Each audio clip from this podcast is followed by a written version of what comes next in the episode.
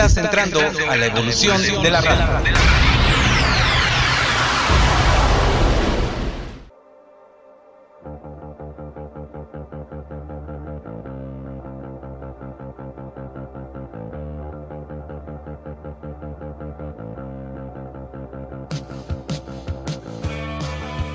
Ya inicia transmisión, el programa que te lleva a descubrir nueva música además de revivir viejos clásicos. Presentado por Dr. Yeye. Transmisión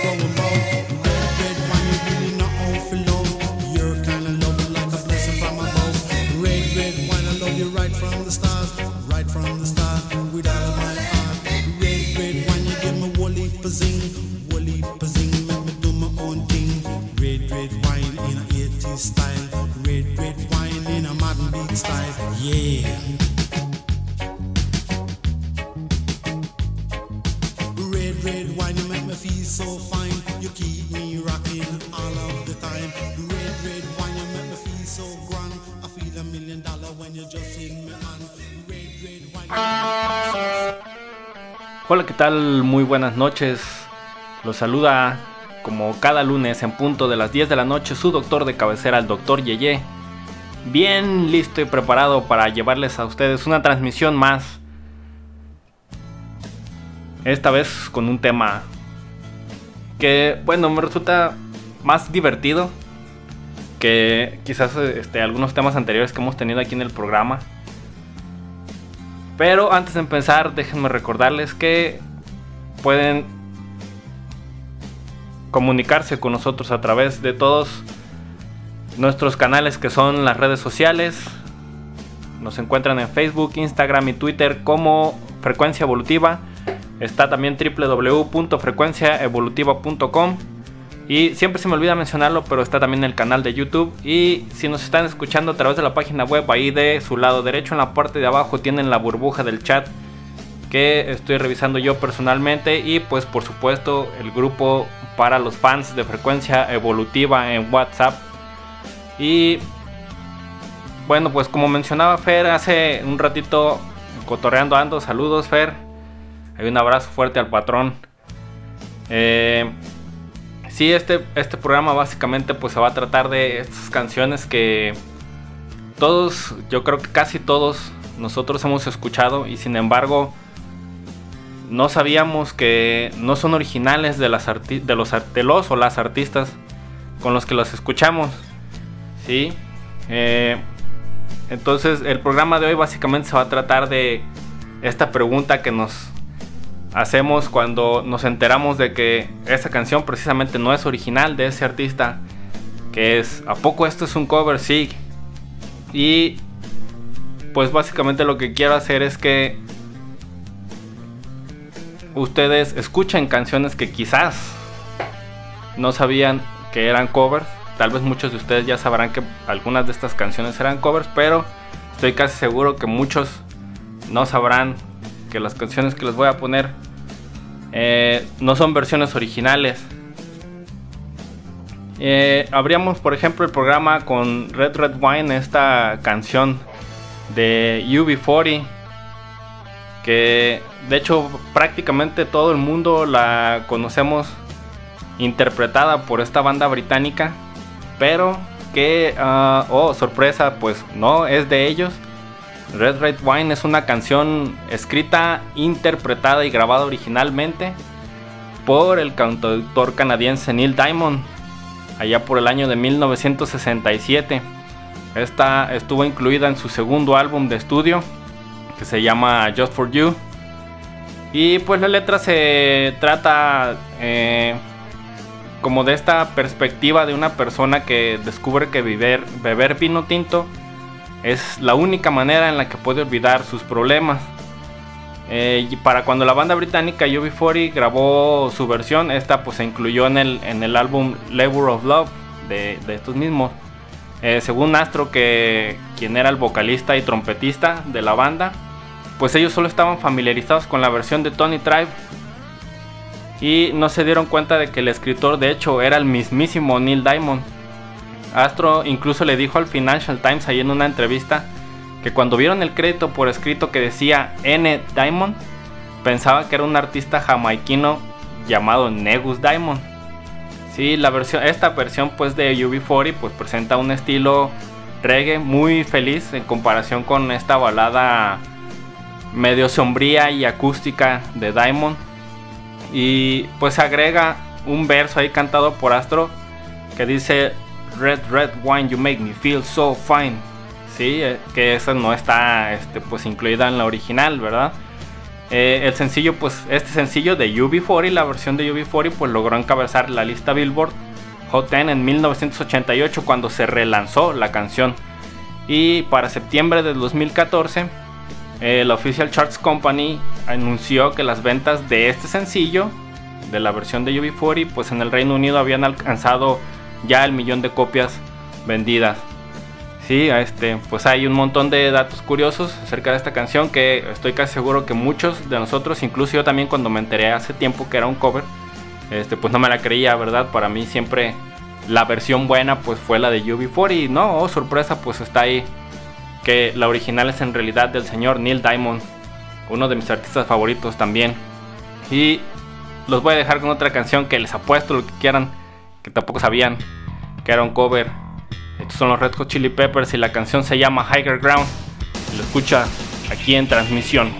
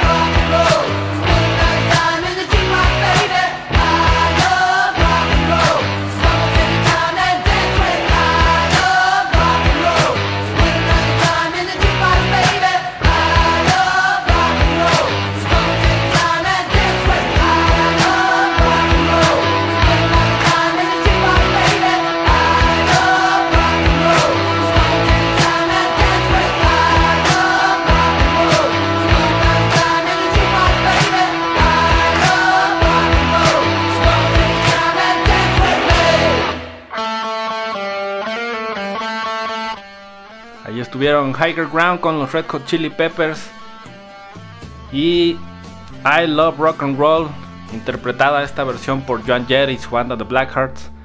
Ambos muy buenos covers y que probablemente no sabían que eran covers.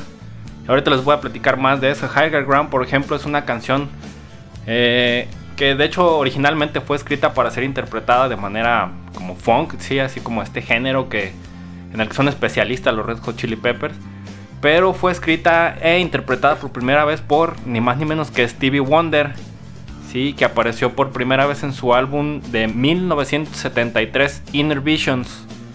Eh, Stevie Wonder al grabar esta canción tocó todos los instrumentos de la pista, incluida la batería y la percusión, obviamente de su versión. La letra de esta canción aborda el tema de la reencarnación. Eh, Stevie Wonder se refería a ella como que trata sobre personas que avanzan en el amor y en todas las etapas de la vida.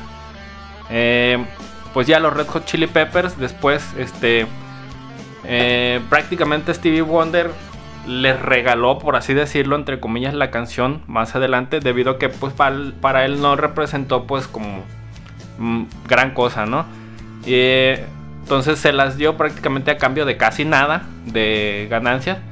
Y, los Red Hot Chili Peppers pues la, reversio- la reversionaron eh, y la lanzaron como el primer sencillo de su cuarto álbum de estudio que es el Mother's Milk. Sí, ya ha aparecido ahí este, la versión de los Red Hot Chili Peppers pues ha aparecido en varias películas y programas de televisión como eh, la película de los Power Rangers, ¿sí? en Vives en Butthead, en Center Stage, en El Príncipe del Rap, eh, en el Karate Kid, de hecho, y fue parte ahí como de, de- del playlist de Guitar Hero. Sí, en el año 2000, pues la revista británica Total Guitar la nombró como el segundo mejor cover de la historia, fíjense nomás. Y de hecho, yo me atrevería a decir que los Red Hot Chili Peppers la volvieron tan suya esta canción que sí, de hecho, cualquiera podría pensar que es original de ellos, ¿verdad? Este.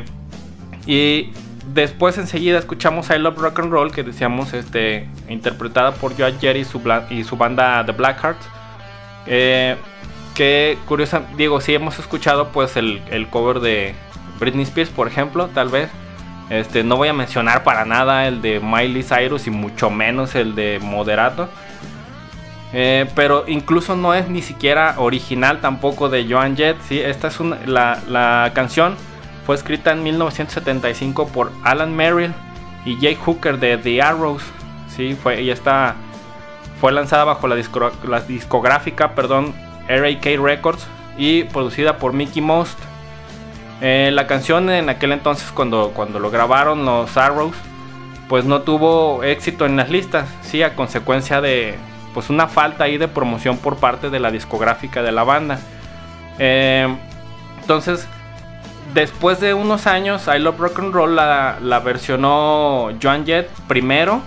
eh, con este, dos de los integrantes de los Sex Pistols que fueron Stevie Jones y Paul Cook allá por el año de 1979 cuando Joan Jett se interesó en esta canción al verla en un programa de televisión cuando estaban en- ahí en la gira en Inglaterra con su banda de entonces, The Runaways.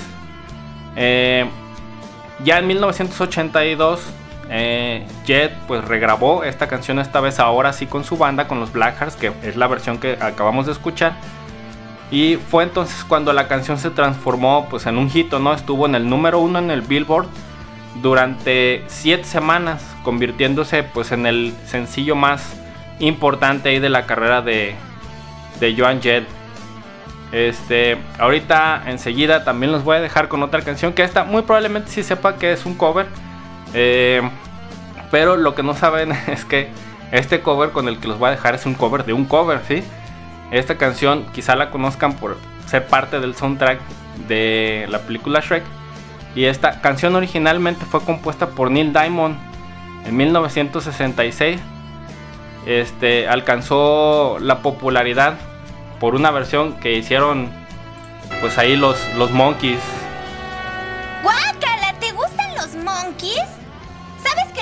Sus canciones? Claro que sí. Ni siquiera tocan sus instrumentos. ¡No! ¡No! ¿Y ese no es el sombrero de Michael Nesmith?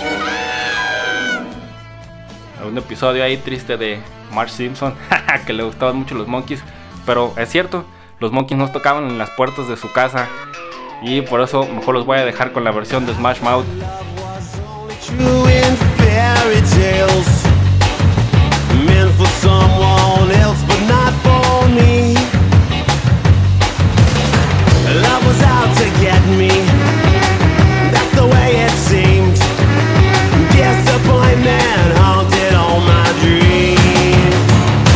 I saw her face.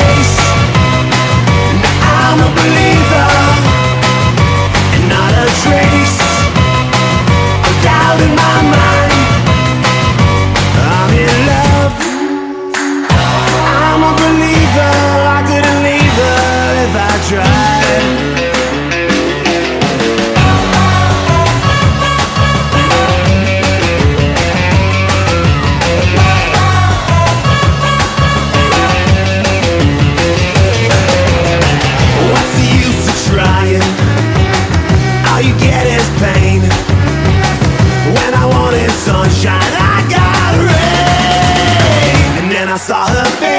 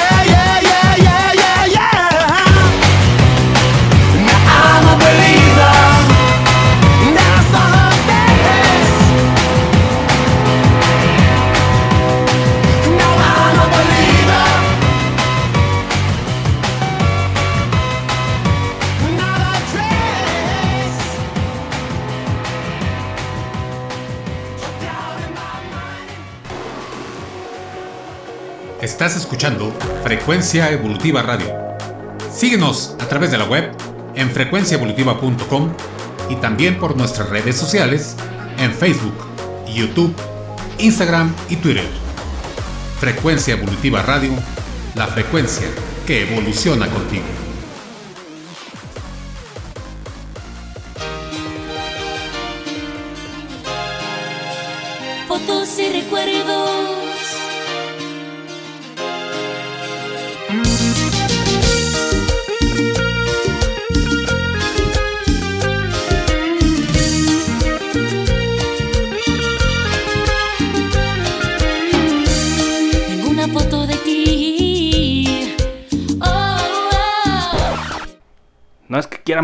el trabajo de la reina del Tex-Mex porque la verdad es que me considero admirador suyo, pero en esta ocasión me temo que sí tendré que dejarlos con la versión original que es de la banda The Pretenders, originalmente lanzada ya por el año de 1984 y ahorita que termina la canción les voy a platicar por qué porque tiene un poco más de contexto.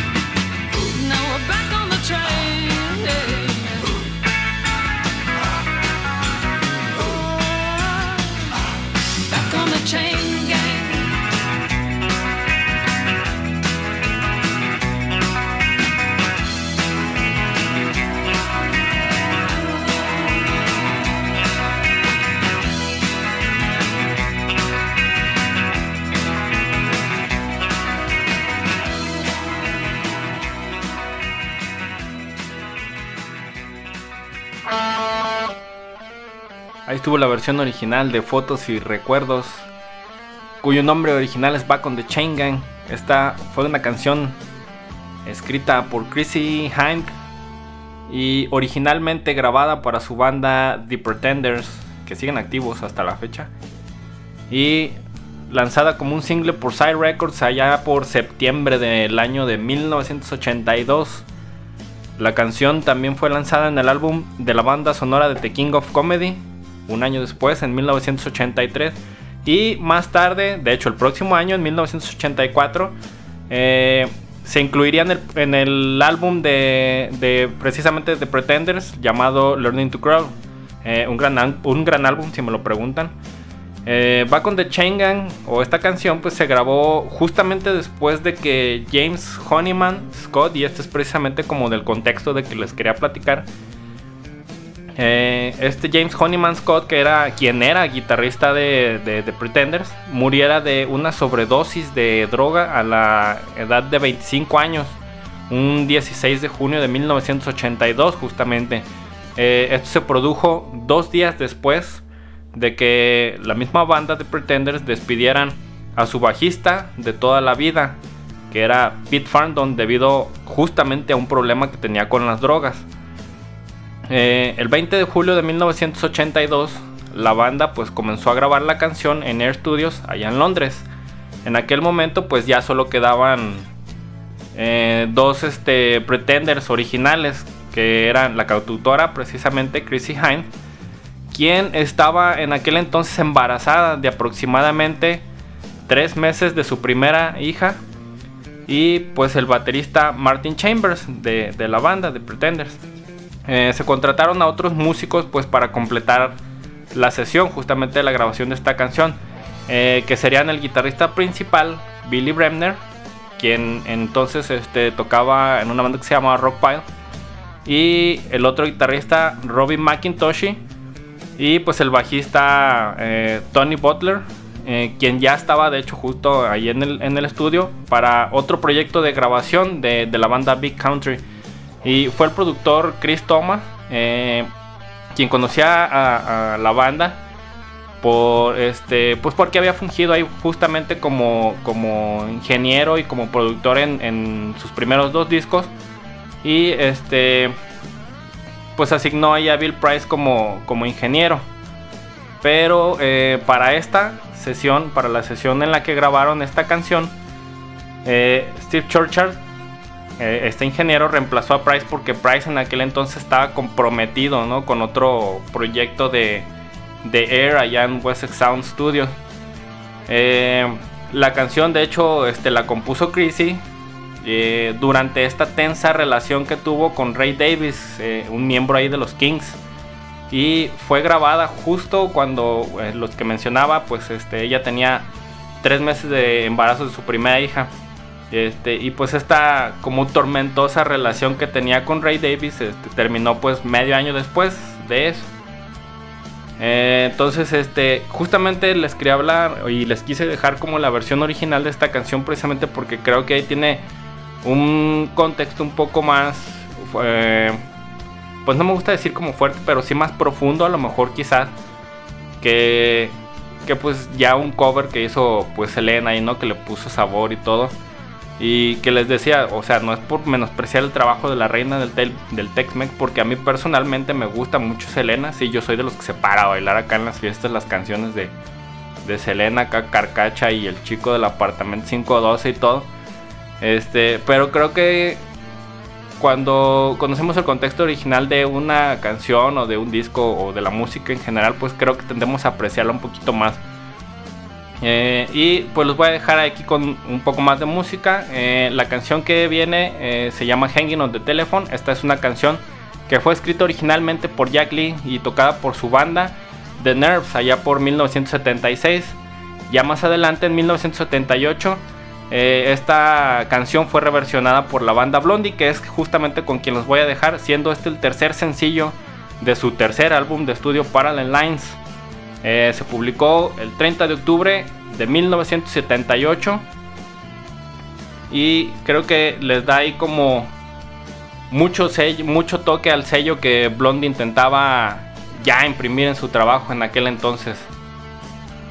Los voy a dejar con esta tremenda canción bien deliciosa que la escuchan aquí en transmisión solo por frecuencia evolutiva, la frecuencia que evoluciona contigo.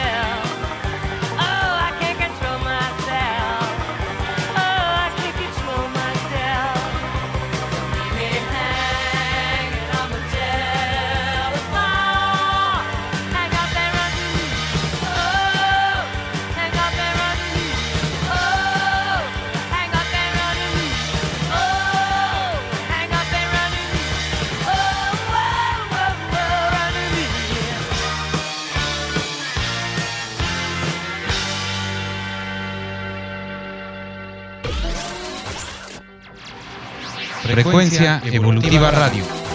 Frecuencia Evolutiva Radio. 24 horas de música, con música continua. 24 horas de música continua. La frecuencia que evoluciona contigo. La frecuencia que evoluciona contigo. Frecuencia Evolutiva Radio.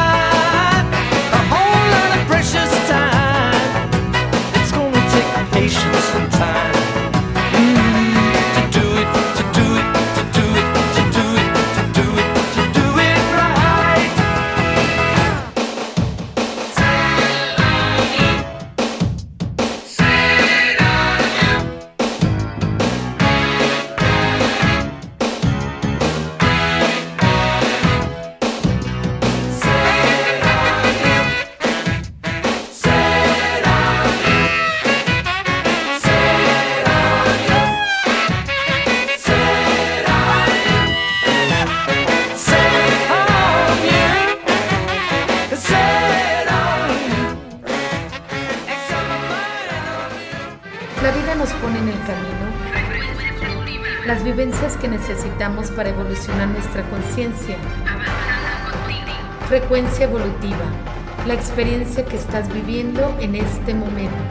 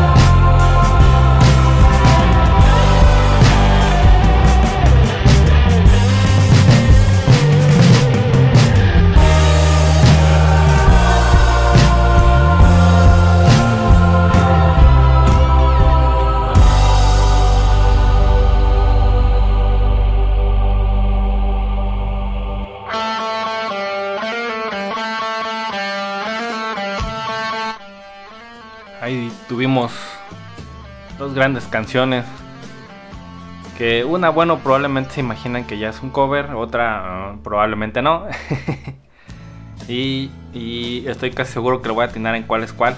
Pero antes de continuar quiero mandar un saludo para Héctor que nos escribe aquí en el, en el chat de los fans de Frecuencia Evolutiva que dice una gran enseñanza musical para curar en algo el, desconoci- el desconocimiento. Felicidades, muchas gracias mi Héctor. Un abrazo fuerte, gracias por estar escuchando el programa. Eh, nos mandas también saludos. Leti dice aquí andamos a la escucha. Muchas gracias Leti, qué bueno que estás aquí al pendiente. Un abrazo muy fuerte hasta allá, hasta donde estés. Eh, Fer nos dice éxito, Yeye, muchas gracias mi Fer. Y este... Ah, nos dice el Josh, habla también sobre la canción de Quiet Riot de Common Field de Noise, que también resulta que no es de ellos. Oh, mi Josh, pues este, esa fíjate que esa sí no me la sabía, igual estaría chido ahí que, que nos, nos instruyeras un poco acerca de cómo estuvo ahí la onda con esta canción. Y porque fíjate que está curioso, pero yo creo que es de las canciones más conocidas de Quiet Riot, ¿verdad? Si no es que la más. Y pues qué curioso que, que pues no sea de ellos, pues, ¿no? Este, pero bueno, mira, aquí hablando un poquito de acerca de las canciones que, que pues ya teníamos, ya tenía aquí set listeadas para ustedes, pues escuchamos primero a George Harrison con I Got My Mind Set on You, que esto es la que estoy casi seguro que no sabían que este es un cover. Y esta, este, de hecho, precisamente es una canción compuesta por el músico Rudy Clark y original, originalmente grabada por James Ray en 1962. Eh, pero sin embargo, pues esta versión de George Harrison es más conocida. Esta se publicó en su álbum de estudio Cloud9 allá en 1987 y fue el primer sencillo, de hecho, de este álbum. Eh, la versión esta de Harrison pues alcanzó el número uno en las listas eh, del Billboard y en países como Australia y Canadá. Perdón. De las tres canciones que fueron éxitos en los charts americanos, esta fue la única que no fue escrita por Harrison y también la única que no tiene un tema religioso. Además de ser pues el, el último número uno que tuvo Harrison en estas listas. Eh, cuando esta canción curiosamente llegó al número uno, pues rompió ahí como un empate que había entre Harrison, John Lennon y Ringo Starr, los cuales pues los tres tenían dos números unos como solista. Y este, bueno, ahí McCartney pues se los llevaba hoy por mucho porque para entonces él ya había acumulado 10 números unos. ¿sí?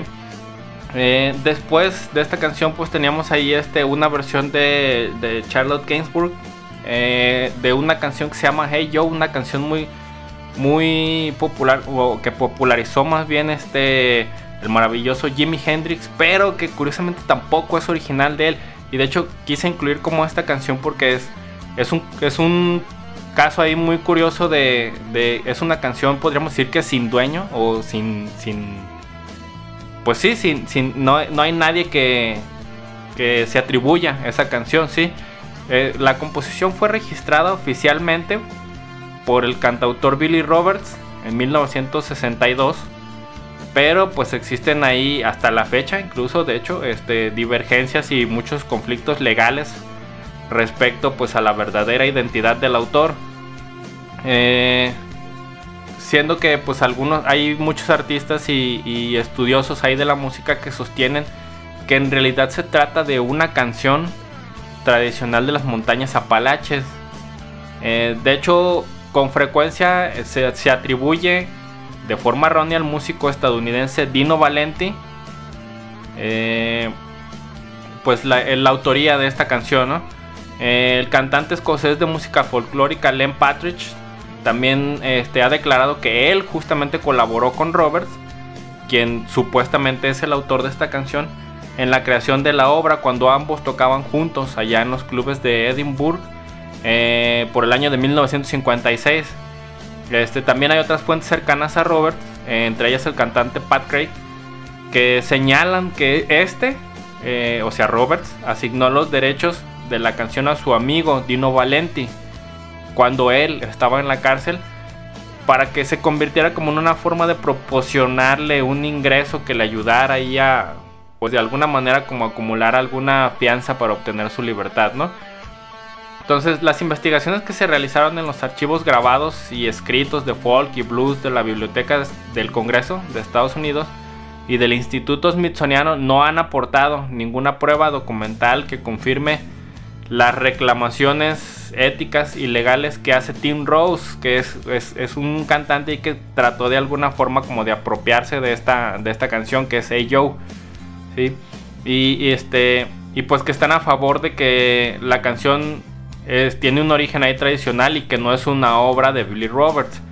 Y, entonces, como les comentaba, pues esta, esta controversia hasta la fecha se mantiene pues vigente, ¿no? Entonces, quien la popularizó pues fue el mismísimo Jimi Hendrix, que al convertirla en la canción de la apertura de su álbum Are You Experiencing? Sí, el, eh, que fue lanzado el 23 de octubre de 1966. Eh, tres semanas después de que se formara su trío Jimi Hendrix Experience, en donde estaban pues obviamente Jimi Hendrix, el bajista Noel Redding y el baterista Mitch Mitchell. Eh, ellos grabaron en Londres esta canción que les presentó su manager Chas Chandler y él de hecho la había escuchado en Nueva York. Eh, entonces, precisamente al ser una canción que no tiene pues ahí como dueño, podríamos decir, ¿no? Eh, se han hecho infinidad de versiones eh, de ella. Y algunas de las que deberíamos destacar pues sería este, precisamente esta de Jimi Hendrix. Pero se hizo también la de Tim Rose, quien justamente se quiso apropiar de la canción allá en 1966. Eh, Deep Purple también hizo una versión en su álbum Chase of Deep Purple en 1968. Patti Smith la versionó en 1974. The Offspring la grabó en 1991 en su EP. Mm, Eddie Murphy, fíjense nada más, en 1993 la grabó para su álbum Love's Alright. Robert Plant, el ex vocalista de Led Zeppelin, la grabó en 2002 para su álbum Dreamland. Y pues esta versión que escuchamos aquí de Charlotte Gainsbourg, Charlotte Gainsbourg perdón, que se grabó en el 2013 para fungir como el ending de la película Nymphomaniac Volumen 2 del director danés Lars von Trier. Y que a mí particularmente creo que es la que, digo, junto con la de Jimi Hendrix, pues es la que como que conserva ahí todo el, el sentimiento, ¿no? De esta canción. Y pues bueno, me voy a despedir de ustedes ya porque ya estamos por cerrar el programa. Les voy a recordar que nos sigan a través de las redes sociales, Facebook, Instagram y Twitter. Nos encuentran como frecuencia evolutiva. También está ahí el canal de YouTube. Y en la página www.frecuenciaevolutiva.com les recuerdo también mis redes sociales. Que son Dr. Yeye en Facebook. Y me encuentran como arroba César Bernal en Instagram y Twitter. Y los voy a dejar con esta canción que seguramente conocerán también por ahí este por el soundtrack de Shrek. Mira, vamos a hacer también deberíamos hacer un especial de Shrek, ¿verdad? Que se llama Hallelujah. Esta canción este pues es original de Leonard Cohen que se publicó en su álbum Various Positions en 1984, que en aquel entonces pues no tuvo pues mayor reconocimiento, ¿no? Eh, en 1991 fue versionada también por el músico galés John Cale, quien era vocalista de The Velvet Underground. Y obtuvo ahí pues una buena aceptación, pero no fue hasta 1994 cuando el cantautor estadounidense Jeff Buckley grabó la versión que resultó más aclamada, que fue la que popularizó la canción y logró que desde ahí pues fuese versionada por muchos más artistas, ¿no? Que yo creo que es de las canciones más versionadas hasta la fecha. Eh, es un poema, esta canción es un poema basado en historias bíblicas, relatos antiguos, creencias, la fe y las inseguridades e inquietudes existenciales. Y este, pues bueno, ya ahí creo que ya todos conocemos como el triste destino que tuvo Jeff Buckley y que pues le ayudó de alguna manera esta canción a consagrarse, ¿no? Como uno de los grandes intérpretes de la música en aquel entonces y que pues quién sabe, a lo mejor este si Jeff siguiera vivo tal vez nos hubiera dado muchas muchas más sorpresas. Se despide de ustedes pues ya este, pasando un poco las 11 de la noche, su doctor de cabecera, el doctor Yeye, y espero que nos encontremos aquí la próxima semana. Recuerden, todos los lunes en punto de las 10 de la noche, aquí a través, aquí en transmisión a través de frecuencia evolutiva, la frecuencia que evoluciona contigo. Nos escuchamos la próxima semana. Adiós.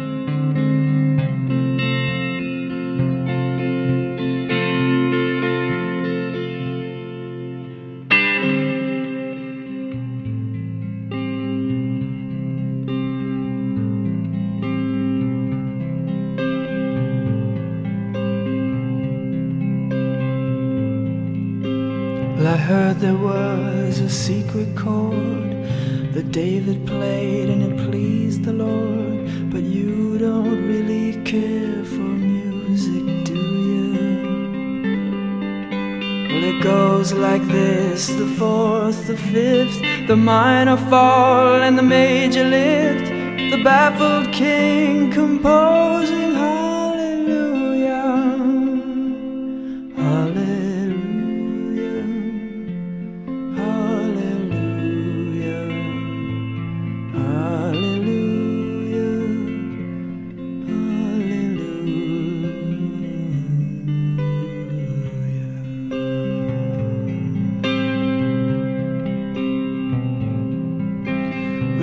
faith was strong, but you needed proof.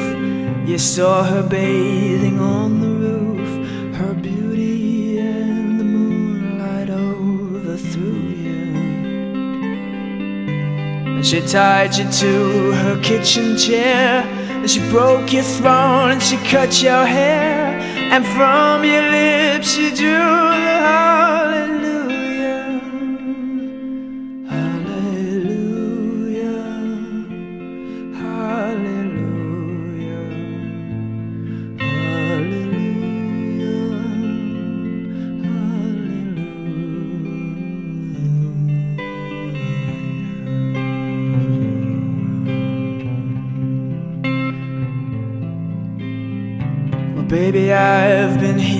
I've seen this room and I've walked this floor. You know, I used to live alone before I knew you.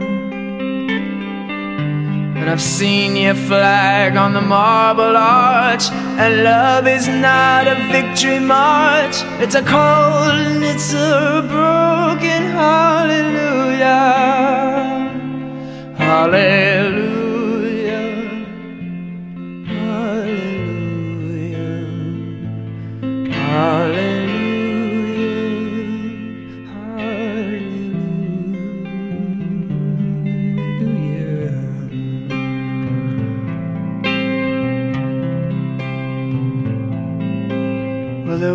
Time when you let me know what's really going on below, but now you never show that to me, do you? But remember when I moved in you, and the holy dove was moving too, and every breath we drew is hallelujah. Hallelujah. Hallelujah.